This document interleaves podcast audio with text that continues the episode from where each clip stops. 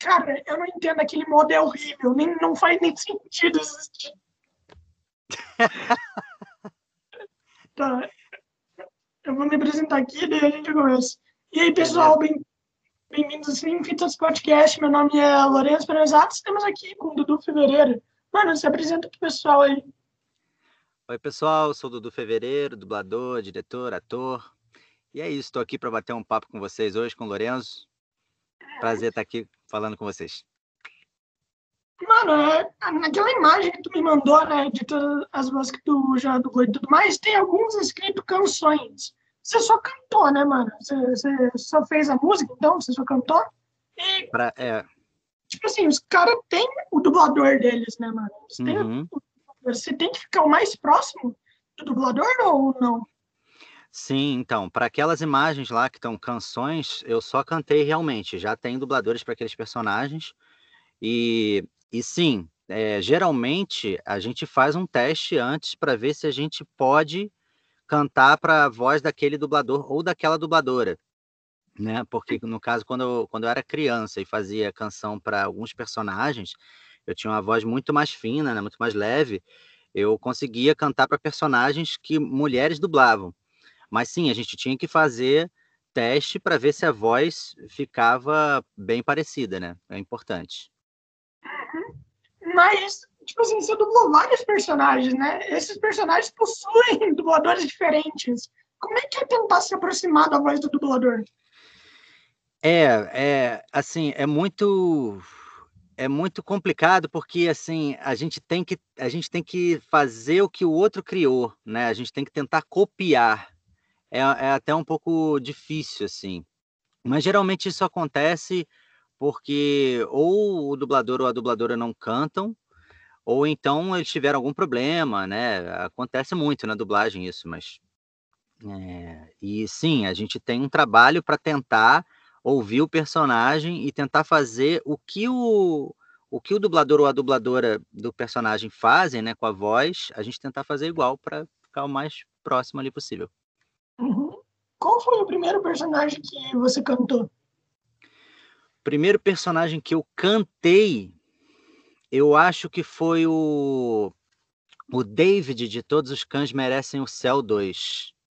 Que eu cantei junto com o Márcio Simões. Eu não lembro quem dublou o menino, mas era um menino que dublava muito bem, assim, mas ele, ele não cantava na época.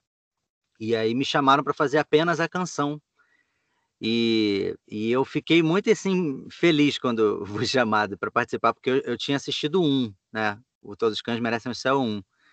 E aí participar do dois foi incrível também. E cantar ao lado do Márcio nem se fala. cara, cara, o Márcio Simões ele é incrível, né, mano? O, nossa, o cara é um monstro. Monstro, e... monstro.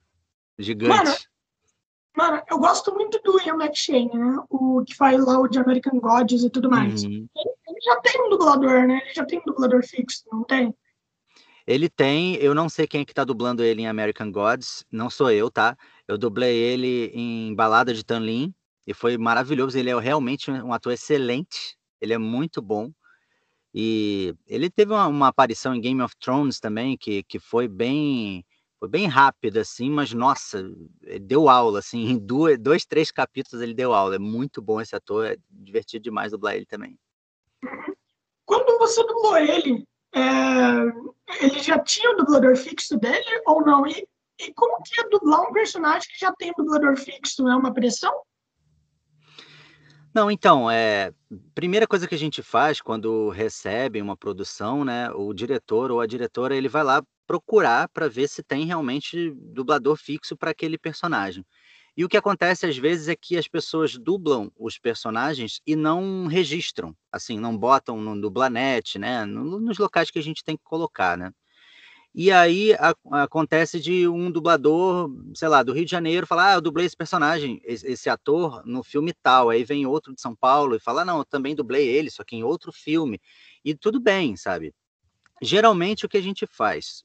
é, qualquer pessoa que esteja escalando para uma produção, né, dirigindo, ela tenta ver quais, quais são os, os, dubladores que já fizeram aquele, aquele ator, que já dublaram aquele ator, e tenta encaixar qualquer um deles, né, no, no perfil, ver como que é o perfil do personagem, fala, poxa, eu acho que para esse personagem é, ficaria melhor fulano ou ciclano, entendeu? Então é, tem uma avaliação da direção, mas na maioria das vezes é por teste. Se for um papel muito importante, se for algum um dos protagonistas, o cliente geralmente pede teste.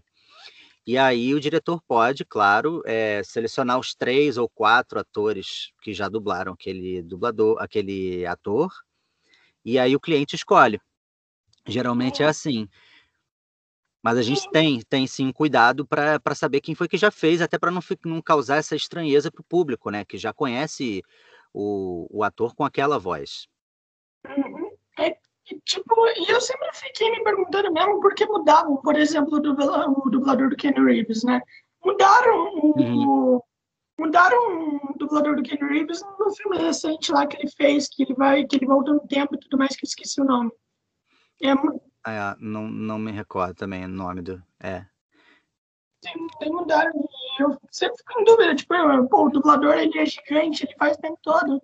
Então deveriam ter colocado nesse filme, já que é o último filme da trilogia. Eu não sei se você sabe qual filme que eu tô falando.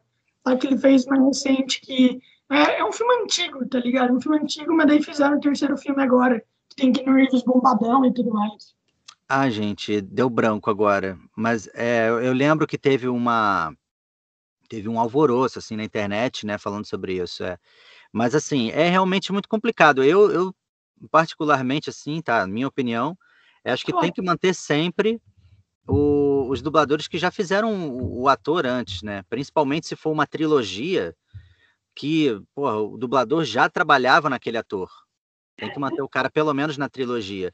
Mas isso às vezes, assim, na maior parte das vezes, é determinado pelo cliente. O cliente pede para trocar, ou então ele pede teste e aí é, ele fala assim, por exemplo, ah, eu quero três testes para esse ator aqui. Aí você vai ver um ator hiper famoso que já tem dublador, que já faz há anos, vai falar, pô, esse dublador, esse ator quem dubla é fulano, eu tenho que chamar ele. Só que ele pediu três testes, então tem que botar ele, né, que dubla, e sei lá, vou chamar mais dois que dublaram ele em um filme, sei lá, ou em outros poucos filmes e tal. E às vezes o cliente escolhe não o oficial, mas ele escolhe o outro. E não tem o que fazer. Às vezes o cliente ele quer mudar o perfil da, daquela, da, daquela voz para aquela produção. Não sei, é coisa da cabeça deles. Mas eu Sim. acho importante manter né, as vozes. Uhum. Mas por que tu acha que o cliente fez isso, entendeu? Porque tu acha, tipo, se ele já tem dublador fixo, ele deveria se importar com que a galera vai pensar. Afinal, se você muda o dublador, isso pode afetar muito a bilheteria também né? Então, por que tu acha que eles fazem isso? É, eu concordo. Eu acho que é, é muito delicado, porque envolvem muitas questões, né? É, tiveram até problemas é, contratuais, assim, em, em, alguns casos. Eu não, não vou muito me aprofundar, porque também, não sei, cada caso é um caso. Mas acho que na maioria das vezes que o cliente troca, não é por problema nenhum, não. É por querer mudar o perfil daquela voz. Não, a gente estava pensando em, sei lá, dar uma repaginada. Hum, é essa a explicação que eu vejo, porque é, às vezes é outra produção. Por exemplo, você tá um, você tá um, um exemplo que eu, poxa, que eu concordo com você em gênero, número e grau, né, que é a mudança do Marco Antônio Costa para do Piratas do Caribe. Ah, é muito estranho, né? Porque você escutou a voz do Marco Antônio no Jack Sparrow há muitos e muitos anos. Aí você muda no, a, no meio da franquia. Eu não digo nem para outra produção, entendeu? Se o Johnny Depp fizer algum outro filme e aí tiver uma outra caracterização, uma outra maquiagem, um outro perfil, pô, tranquilo, às vezes cabe outro ator fazer, sem problema. Mas eu, eu como espectador também sinto uma certa estranheza quando a mesma franquia muda o, a voz. Aí realmente mas geralmente, cara, isso é, é, é coisa do cliente mesmo. O cliente que, que quer mudar o perfil por N razões. Sim, ô, mano, tu é diretor também, né? Isso. Tu é diretor. Quantos filmes você já dirigiu? Filme, desenho, etc. Ah, não, não, tem, não tenho como calcular, assim. Mas acho que. Vou, vou chutar, tá? Vou botar um número assim. Entre 80 e 120 produções, mais ou menos. Nossa! Uhum. Não, e eu não, e eu não, não dirijo o ano todo, sabe? Eu dirijo de vez em quando e tal. Eu não, tem, tem uma galera que dirige, tipo, de janeiro a janeiro e dá um número até bem maior que isso, mas é porque é, quando começa, assim, né, a época, às vezes vem um atrás do outro, realmente. e, e, mano, você tá na dublagem há quanto tempo já? Então, eu comecei em 96, então vai fazer aí, me ajuda que eu sou de humanas. Vai fazer 25, hoje é, é- esse ano tá- é o 26º, né, ano que eu tô trabalhando na dublagem. E, e é isso, é, tiveram alguns anos que eu, que eu dublei bem pouco, assim, é, demorou uns cinco anos, de 2004 até, até 2009, eu dublei bem pouco, porque eu, eu viajava muito com peça, com espetáculo, mas é, é, uma das pessoas, ele até faleceu esses, esses dias, que foi o meu pai na profissão, que é o Mário Monjardim, ele, ele sempre ficava me escalando, ele era o único que me escalava na época que eu desfoquei um pouco da dublagem, mergulhei no teatro, que é a minha paixão, e ele ficava, não, vem cá, volta, não desiste assim não, e tal. E é isso, aí eu pensei várias vezes em, em sair da dublagem, não, faz, não fazer mais dublagem, mas o, o Monjinha, por exemplo, foi um dos caras, né, uma das pessoas que, que não deixou isso acontecer. Ele falou, não, vem cá, vem cá, vamos trabalhar e, porra, vai em frente. E é isso, vai fazer aí 20, de 25 para 26 anos. Da hora, mano. O, o Mário era uma pessoa incrível, velho. Inclusive, meus pêsames, tá? Meus pêsames. E, velho, Obrigado. tem muito dublador tá morrendo, né, mano? É- Esse, esse ano tá difícil, né? Esse ano tá difícil. Mano, é, qual foi o trabalho mais famoso que você já fez?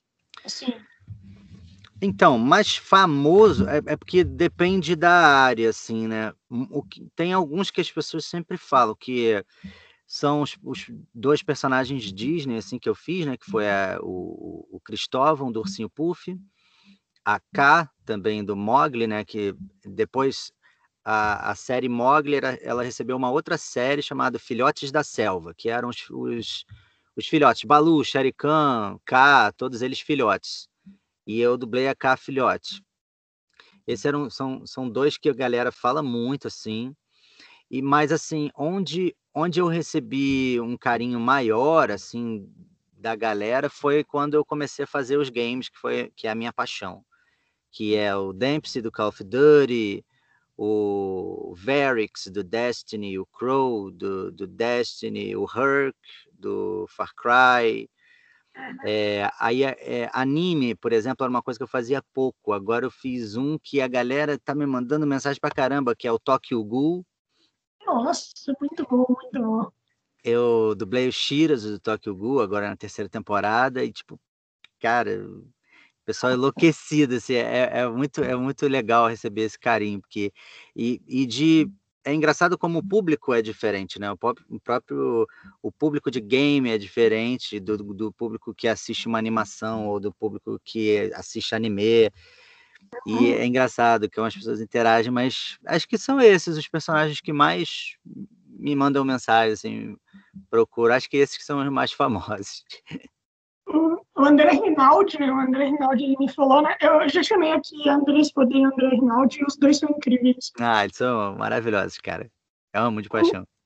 O André Rinaldi ele me falou que ele acha que é por conta que o público do anime já assistiu aquele anime, por exemplo. Eles já viram aquele anime e eles ficam, tipo assim, há há muitos anos querendo ver a dublagem daquele anime, entendeu? Então, quando eles vêm, eles falam: Meu Deus, mano, isso tá incrível, é tudo que eu sonhei. É tudo que eu sonhei. Então, ver a, a dublagem daquele anime que eles gostam, vão lá, eles agradecem demais daí, mano. Velho, e o público de anime é bem apegado ao anime. Eu não sei se tu percebeu isso. Muito. Cara, demais. E, e você falou que não fazia muito anime, né, mano? Como é que foi pra você fazer um anime tão grande? Ah, foi incrível. É assim, é, eu, eu, tive, eu tive um pouco de sorte, porque, como, como eu falei, eu, eu nunca tinha feito animes. E aí come, começou. Eu fiz quatro animes na vida, eu acho. Só dublei quatro animes. E aí, um, um anime chamado Napping Princess, com a direção do Márcio Araújo na Unidub, foi incrível. Que eu fiz umas pontinhas e tal, uns vozerios, aquilo que a gente chama, né? E participação pequena. E aí eu fui percebendo, porque tem uma pegada diferente realmente do anime, né? E aí depois eu fiz uma participação naquele Parasite, The Maxim. Ah, conheço. É, ele é um personagem que é um detetive, ele, que aparece pouco também e logo morre. Depois eu fiz um vilão em Akame ga Kill, que foi oh. o Siura. Akame ga Kill, um, um, anime chamado Akame ga Kill, muito legal. Não, eu tava perguntando do vilão. É, e aí nesse anime, por exemplo, foi quando eu senti um pouco a mudança, a diferença do que é você mudar uma animação para mudar um anime. Porque eles têm outra pegada, né? E, e aí quando veio o, o, Tokyo Ghoul, eu já tava já tinha entendido um pouco como que funciona dublar anime, porque é, é diferente de dublar um desenho. E, e para mim foi maravilhoso ser, é, ser um dos protagonistas da, daquela série, porque, nossa, assim, eu tenho assistido para ver os pontos, né, do que o personagem aparece, mas não adianta, eu estou vendo tudo, porque é muito bom, cara, o anime é muito bom. É uma sensação indescritível, assim, cara.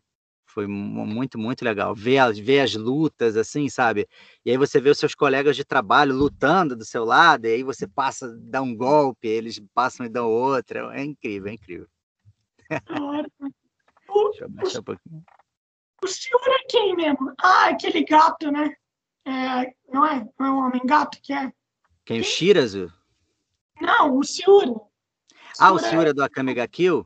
Ele é. é um vilão que ele ele incendeia uma incendeia umas estruturas lá, ele briga com com como é que é o nome daquele não é com Tatsumi não, Tatsumi ele briga com aquele general.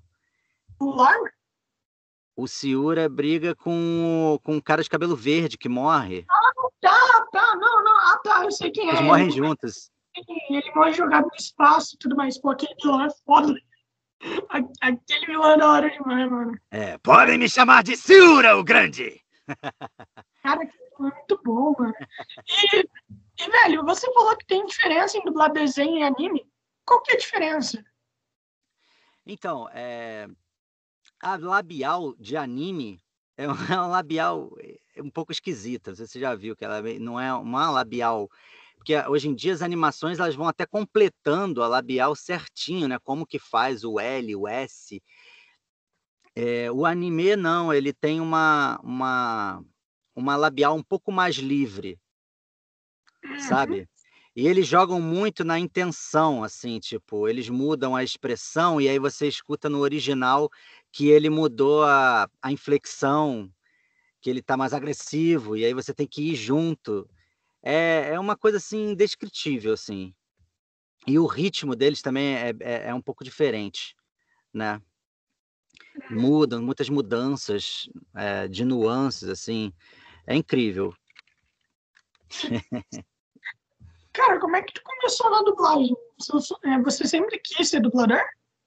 Não.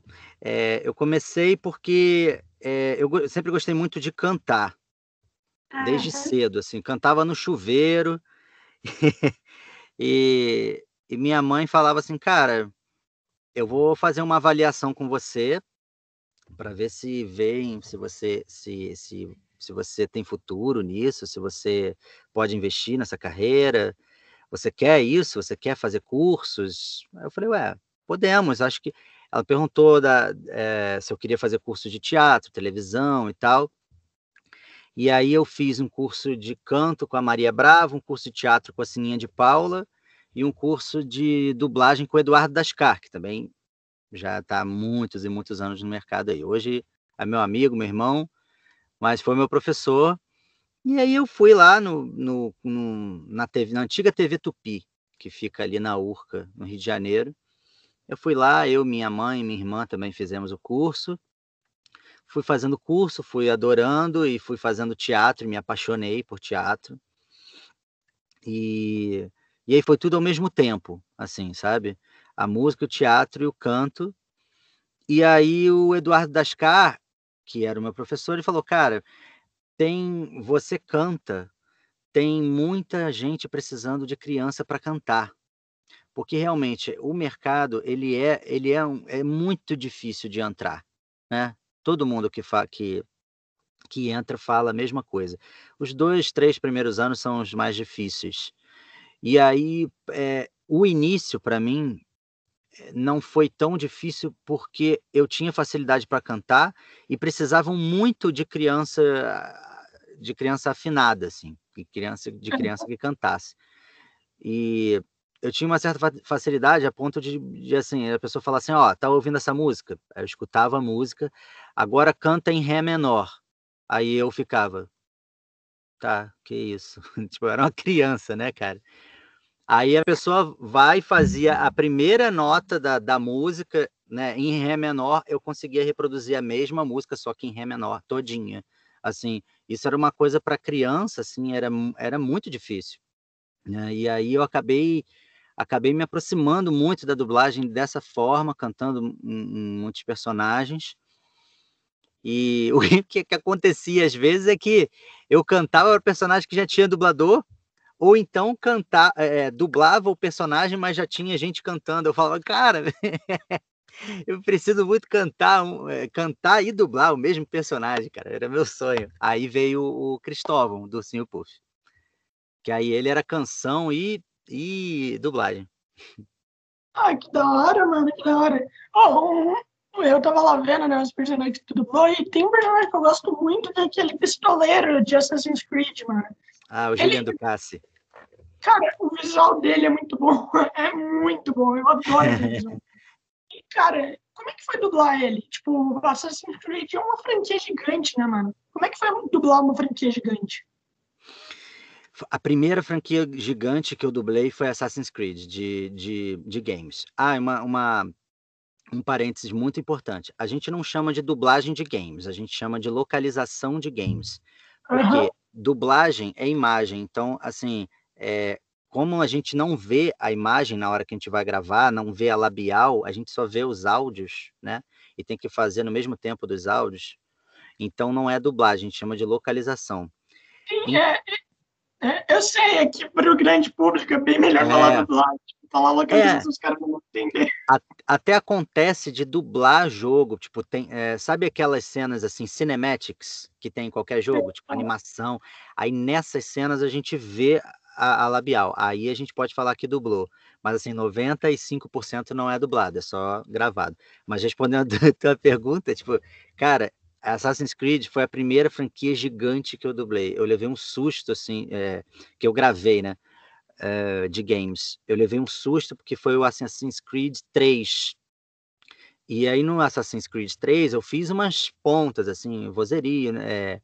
É, papéis é, assim, de apoio, né, pequenos, é, Homem 7, Transeunte 4, essas coisas assim, sacou?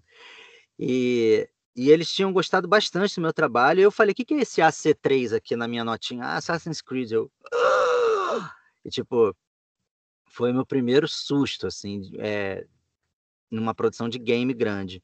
E aí eles me chamaram para o Assassin's Creed 4, aí teve o teste para o Juliano Ducassi, e aí, teste é aquilo, né? Você fica feliz porque foi convidado para o teste, mas também você fica numa aflição danada, porque você ainda não passou. Uhum. O cliente vai escolher. E, tipo, quando é personagem grande, o cliente tem que escolher. Ou, ou que tem uma relevância bacana na história, né?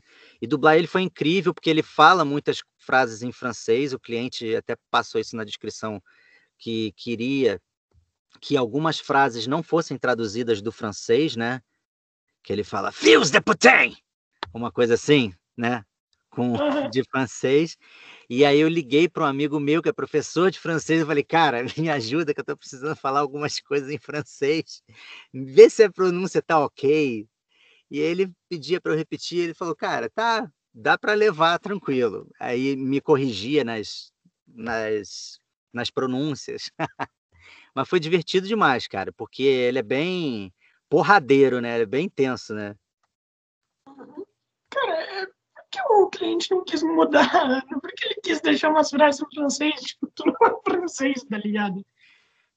É, eu enxergo assim, porque alguns personagens, quando eles. É, sei lá, um personagem veio da França, foi da França para outro lugar, e ele tem um sotaque muito carregado, ou ele não conhece todas as palavras locais, ele vai acabar falando uma palavra ou outra no idioma, no seu idioma nativo, ou para xingar, ou para alguma coisa. Isso tem, tem muitas produções assim.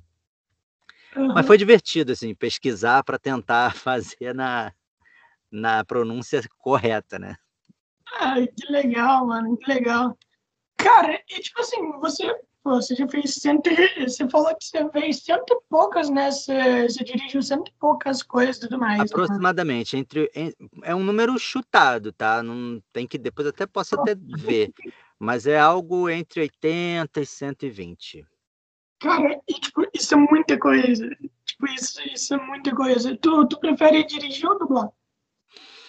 Então, mais prazeroso, né? Mais gostoso de fazer é dublar com certeza, porque é, é, é, uma, é uma participação importante, porém é única, né? É só você ali, então é uma coisa, é um espaço de criação, tipo, tô aqui dentro do estúdio, sou eu com o personagem, entendi como que eu quero fazer ele, junto né, com o diretor ou com a diretora, a gente montou como que ele vai ser construído, e aí é a parte de eu acrescentar o meu processo criativo como ator, e isso é muito gostoso, mas ao mesmo tempo, dirigir é uma função que requer mais responsabilidade e que requer mais, é, mais tarefas também. Ele é, uma, ele é uma atividade mais importante para a produção do que você apenas dublar, porque quando você vai dublar, você vai fazer um personagem, né?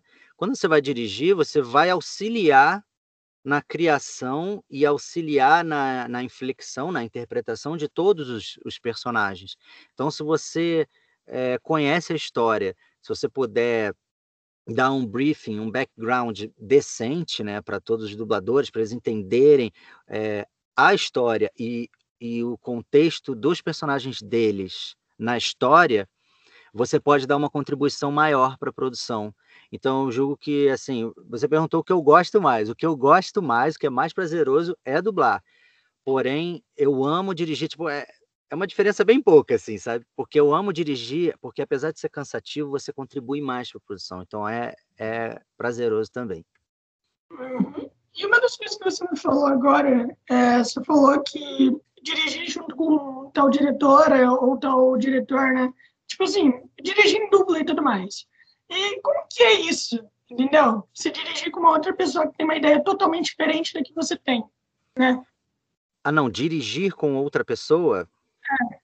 Não, é assim, é, são duas situações. Ou, ou você define com o, com o diretor ou com a diretora como que vai ser o seu personagem enquanto você está dublando. Foi isso que eu quis dizer. Tipo assim, quando ah, você tá. entra para dublar, e aí você pede né, o auxílio do diretor ou da diretora, porque com certeza ele entende muito mais da produção do que quem está indo dublar. Ele pesquisou, ele leu, ele assistiu os episódios ou assistiu os briefings, os backgrounds todos.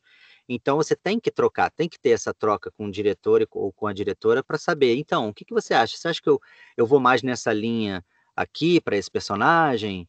Ou não? Você acha que eu tenho que seguir uma outra inflexão? E aí, a partir daí, ele vai te dar o norte de, de por onde que você tem que ir. Isso que eu quis dizer acontece de, de, de, de uma produção de, é, dividir direções, ou seja, uma mesma produção ser dirigida por mais de um diretor. Se, se for isso, no caso, não é simultâneo, tá? Um diretor dirige algumas pessoas, o outro diretor ou diretora dirige outras pessoas, mas tem ah. que haver a comunicação entre eles sobre pronúncias, sobre contexto da história, sobre os personagens e, enfim, sobre todo todo o resto, né, que a gente tem que passar, trocar com, com o diretor, com o dublador, a gente tem que trocar com os outros diretores também. Ah, legal. É que, tipo assim, no caso da, por exemplo, André Rinaldi e Andressa Godet, a Andressa uhum. ainda era, era novata, né, na, na direção quando, quando dirige Tokyo Gol. Ela ainda era novata. Ainda ah, não, ela já tinha uma experiência, não. Ela já tinha uma experiência. Eu lembro porque é, ela. Os dois me dirigiram, né? O André e a, e a Andressa, e pô, o trabalho deles impecável, muito cuidadoso. Mas quando, quando eu fui dublar com ela, não, ela já tinha uma, uma bagagem de, de algumas produções aí. E mandou é, super bem também. É verdade, não. É que eu me lembrei que ela falou que foi a primeira produção grande que ela pegou. Ela já tinha feito algumas coisinhas já. Mas ah, foi a primeira que foi a Go, depois fez Steins Gate, depois Overlord, que são produções incríveis, são maravilhosas. Caras gigantes, aliás. Mano, é, na, na, sua opinião, na sua opinião, o mercado de anime tá muito gigante atualmente? O mercado de dublagem de anime? Ou não? Ou ainda precisa crescer mais? Não, eu acho que eu acho que não, não tem como avaliar isso assim, não sei dizer. É porque eu não acompanho tanto a, a produção assim de animes, eu não sei se, se tem muitos animes, não, não tá, tem tempo que eu não que eu não assisto assim, mas eu acho que sempre tem espaço, né? Sempre, sempre dá para produzir mais para para dublar tudo que é feito, né? Eu sei que algumas produtoras também não dublam tudo, né?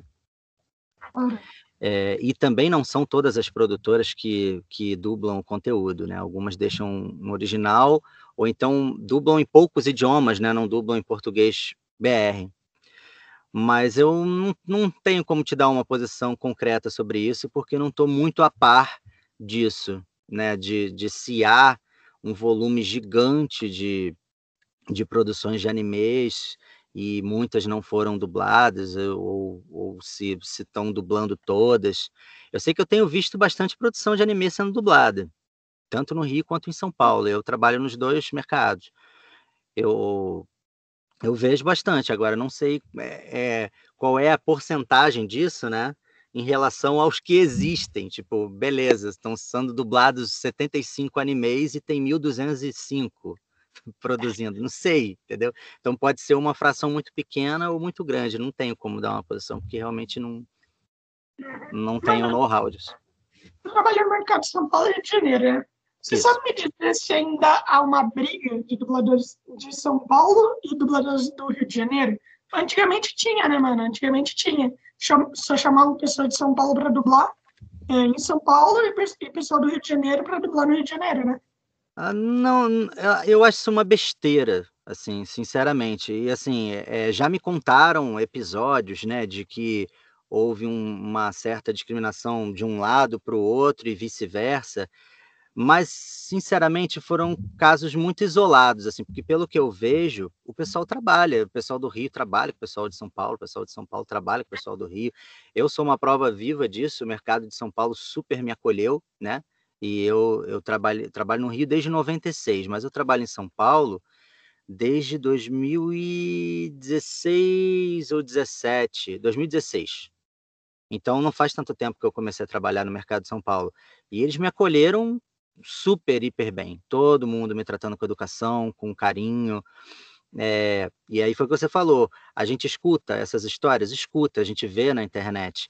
O, e é um, é, a gente só lamenta, né? Porque assim, deve, deve ser coisas pontuais, assim, individuais. Uma pessoa teve um problema, ou outra teve um problema, porque geralmente é, não, não, vejo isso atualmente, principalmente com agora, agora, com a pandemia, que teve a possibilidade da gente abrir para gravação remota, né? Muitos estúdios estão gravando remotamente, facilitou um pouco essa, essa inclusão né, de Rio em São Paulo e de São Paulo no Rio, sabe? Quando eu tive oportunidade, eu escalei colegas de São Paulo para trabalhar em produções que eu dirigi daqui. É, então, assim, eu sei que isso existe, lamento, existe para algumas pessoas pensarem assim, ah, não quero escalar ninguém de lá. É, antigamente, quando não tinha, não pensava-se no remoto, era realmente mais difícil você manter uma pessoa de outro estado. Então tem que ser, ó, eu vou te escalar, mas você vai estar aqui sempre. Toda semana você vai vir para São Paulo? Sim, então, tipo, eu me comprometi, mas a gente entende que é, o, às vezes não acontece com todo mundo, né? Tem gente que não tem como.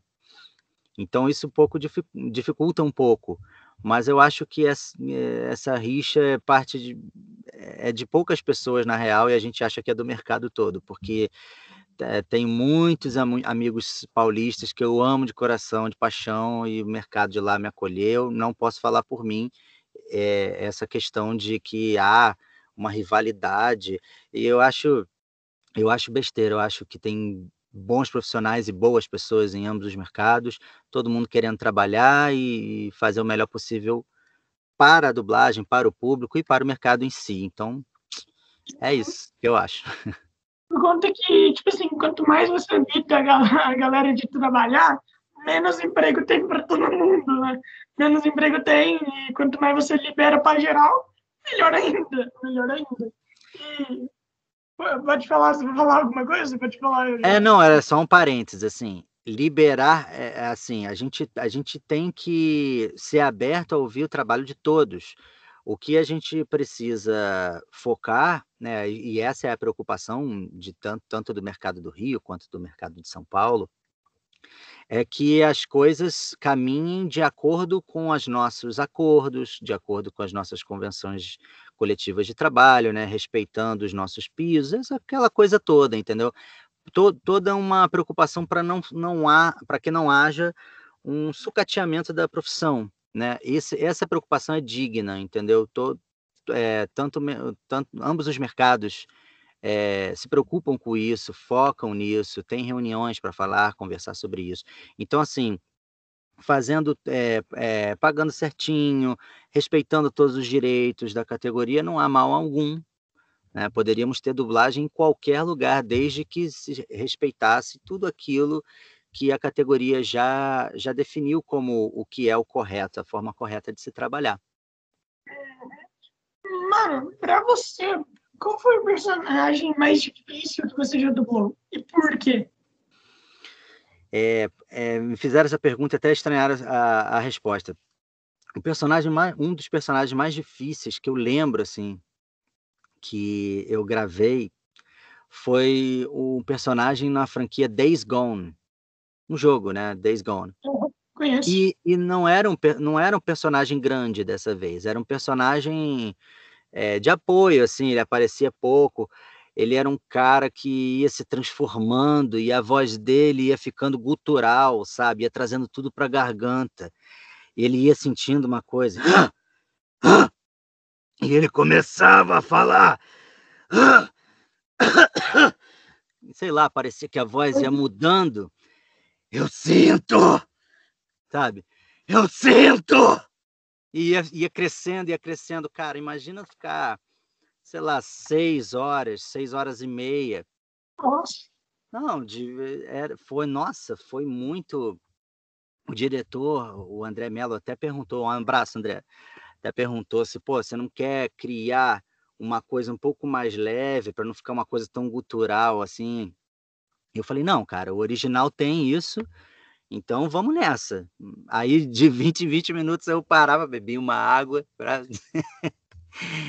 E teve um outro personagem que eu também não posso contar ainda, porque acabei de, de fazer, tem poucos meses, ele ainda não saiu.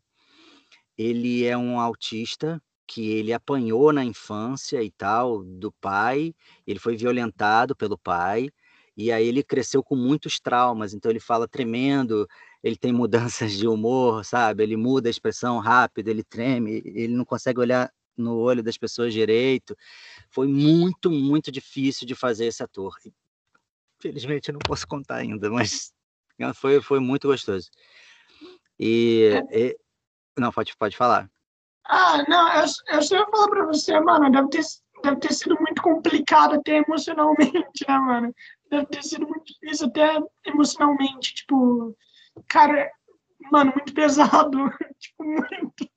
Sim, e ele tentava manter uma coisa é, para não chorar, sabe? Mas a vontade dele era chorar o tempo inteiro. E aí tem uma cena que ele desaba de chorar.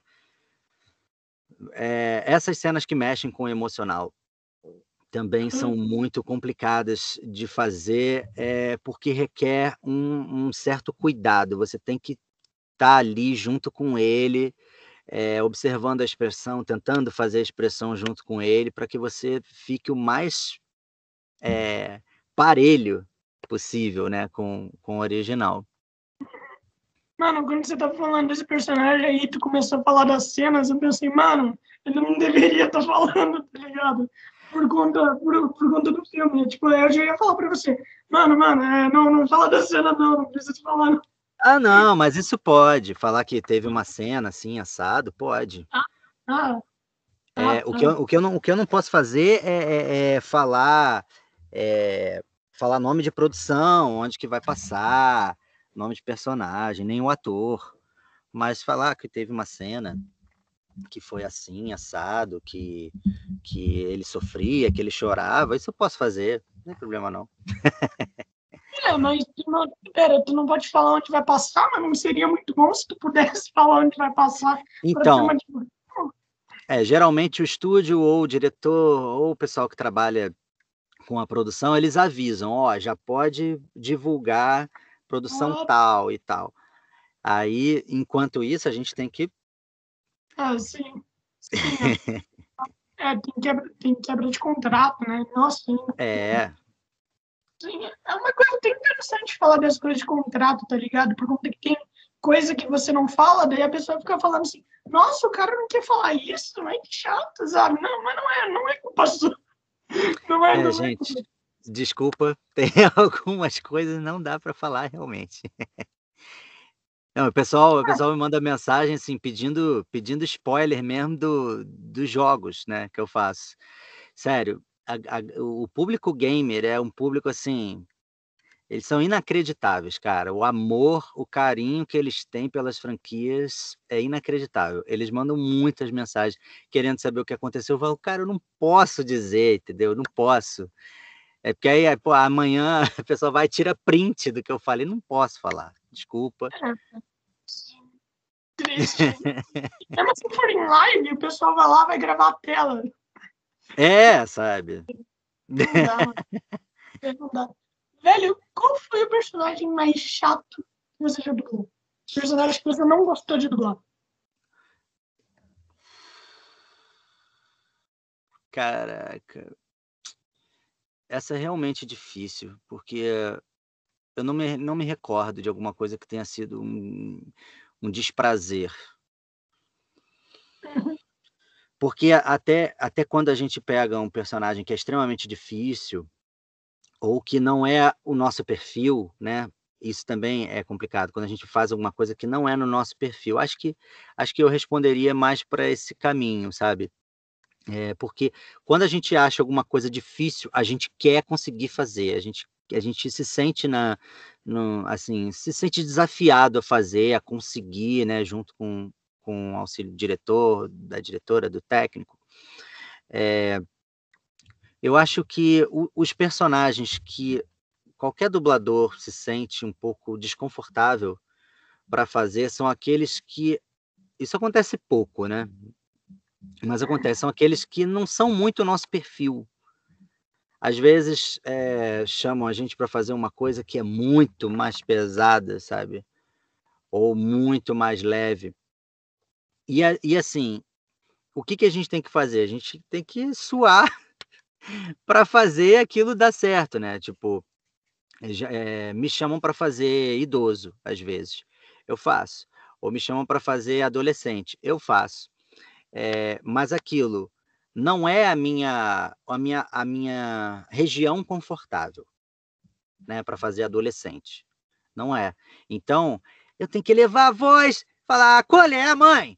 Alguma coisa do tipo, trazer mais para essas gírias, mais para projeção, para de repente a voz ficar um pouco mais aguda, mais entende, por exemplo, não é a minha região confortável. Então, é, esse tipo de produção é um pouco mais é, desconfortável né, em, em relação à extensão vocal, por exemplo. Agora, em relação à interpretação, à, à criação de personagem, não, acho que não tive nenhum caso assim, tipo, ah, esse personagem eu não gostei de fazer. Uhum. Eu acho tudo um desafio, acho tudo. Acho que todos eles têm solução, a gente tem que dar um jeito de daquilo ali funcionar. Uhum. Mano, e eu fico me perguntando, por exemplo, você falou lá no caso do, do moleque autista e tudo mais, né? Daí você falou que ele já foi abusado e tal, e você tá tendo que dublar tudo aquilo, né? Velho, é, por exemplo, tem cenas onde o personagem chora demais e tudo mais, e tu tem que sentir o que o personagem tá sentindo. Mas como que você sente o que o personagem tá sentindo sem ter passado pelo que ele tá passando? Como é que tu isso? Essa é uma excelente pergunta, cara. É, então, cada ator, cada atriz tem, tem o seu método, né, de como chegar lá. É, o meu método, particularmente falando, assim, o que eu gosto de trabalhar é o método de um cara chamado Eric Morris, que se chama é, Nada de atuação, por favor. No acting, please. Ele é o cara que ensinou Jack Nicholson e é, a gente falou dele agora, Johnny Depp, esse método, que é um método que é, muita gente fala, ah, pô, fulano é ator, sabe mentir, como se todo ator ou toda atriz usasse de mentira né, no trabalho. Tem alguns que realmente eles, eles percorrem aquele percurso para sentir o que o, o, o, personagem ou o ator está sentindo, né? Então, assim, é, esse método ele visa você não maquiar, não você é, botar abaixo toda a emoção, tudo que você está sentindo no momento, porque sim, é esse corpo aqui que vai fazer a interpretação, então eu preciso dele, ponto. Então eu tenho que ver qual é o meu estado de espírito no momento, se a minha mão está tremendo, se meu peito está tremendo, como que estão meus batimentos cardíacos, o que eu estou sentindo, e eu preciso fazer a passagem né, a, é, de um estado de espírito até o estado de espírito que o material está me exigindo. Então, se o ator ele está passando por um, por um momento de trauma, de desespero, de, de choro e de tristeza, eu, é, primeiro, eu preciso chegar naquele estado, eu preciso entender como que o meu corpo funciona naquele estado, o meu funciona naquele estado. É, então, é, como no teatro, ou na televisão, ou no cinema, tem, tem uma coisa que é invertida em relação à dublagem. Na dublagem, é o que é, eu costumo dizer que é de, de fora para dentro, não de dentro para fora. Porque na dublagem, a cena já está pronta ali. O ator já fez a cena. Você vai reproduzir a voz. Então você precisa ver qual é a expressão que o ator está, entendeu? Como que está o corpo dele, porque a cada coisa que a, no, no, a, cada movimento do seu corpo, né, com o peito também, é uma reação. Então, eu preciso observar todo o movimento que ele faz com o peito, com os braços.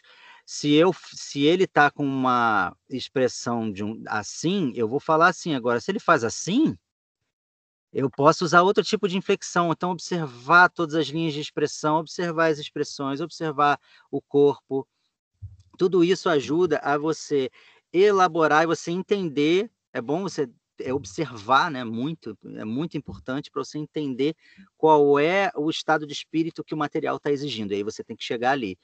É, quanto mais é, eu usei essa palavra, não queria usar de novo. Quanto mais parelho, né, tiver a sua a sua inflexão, a sua expressão com a do ator, é, maiores são as chances de vocês estarem ali é, expressando o mesmo sentimento, a mesma emoção, que é o que a cena vai pedir. No, no cinema tem, no cinema, por exemplo, os atores e tudo mais, uma coisa diferente, que é os atores metódicos, né? O Christian Bale, o como que é mesmo o nome lá do que fez o Jim Carrey também é Cara, e tipo, é uma coisa muito bizarra. Eu não sei se tu, se tu já viu vídeos dos atores metódicos. Mano, é muito bizarro. Por exemplo, tem aquele documentário da Netflix, Jim End, não sei se tu assistiu. Não, não. Cara, é, é muito bizarro. O Jim Carrey fez muita merda. Enquanto que ele tava, ele, tava, ele ia interpretar um, um, jornalista que ele é muito polêmico, ele faz muita merda de jornalista. Então ele virou esse jornalista no set. Ele não permitia que as pessoas falassem com ele, ele queria ficar no personagem, tá ligado? Ele quebrava coisa dentro do set, roubava coisa, só pra ser igual aquele personagem, mas deve ser muito chato, mano, trabalhar com um cara assim. Nossa, deve ser muito chato. Ah, inclusive, mano, inclusive a gente tá quase ficando com uma hora aqui. Tudo bem se a gente acabar por aqui? Não, tudo bem. É que, é que eu também tenho outro podcast para gravar agora. Né? Daí, não? daí, mano, daí eu já quero te fazer um convite. Quando você quiser aparecer de novo, é só falar. e tudo mais. Sempre. Pô, prazerzão. Que isso, irmão. Prazer foi todo meu. Obrigado aí pelo carinho, né? Por toda, assim, todo, todo o carinho que você veio falar comigo. E é, é notória, assim, essa paixão que você tem pelo trabalho, não só o meu, pelo trabalho dos meus colegas, assim, eu vejo você falando do trabalho dos meus colegas, assim, pessoas que eu amo, assim, com brilho nos olhos, e isso é, é bem legal de, de, de ver, de ter esse feedback, porque, e realmente, pô, você falou agora do, do, do Christian Bale, né, do, cara, o, Heath Ledger, que é um, que era um dos meus atores favoritos, o processo que ele passou para gravar o Coringa é, mexeu muito com o emocional dele porque ele se entregou muito e o personagem é o personagem, o ator é o ator, né? É muito é. perigoso quando, quando tem alguns processos assim que você precisa mergulhar, porque você pode se afogar. Né? é complicado e, e, e, e, assim, o Jack Nicholson até falou, comentou que ele viveu uma coisa parecida quando ele tentou interpretar o Coringa. Ele andou meio é, abalado emocionalmente, digamos assim. Sim, tem aquela coisa, né, da maldição do Coringa, tem, tem essa coisa assim. O, o, o Jared Leto também fez, só que ninguém liga muito, ninguém gosta do Coringa dele. É, eu não assisti o dele, não, não quero ser injusto, eu não assisti o dele.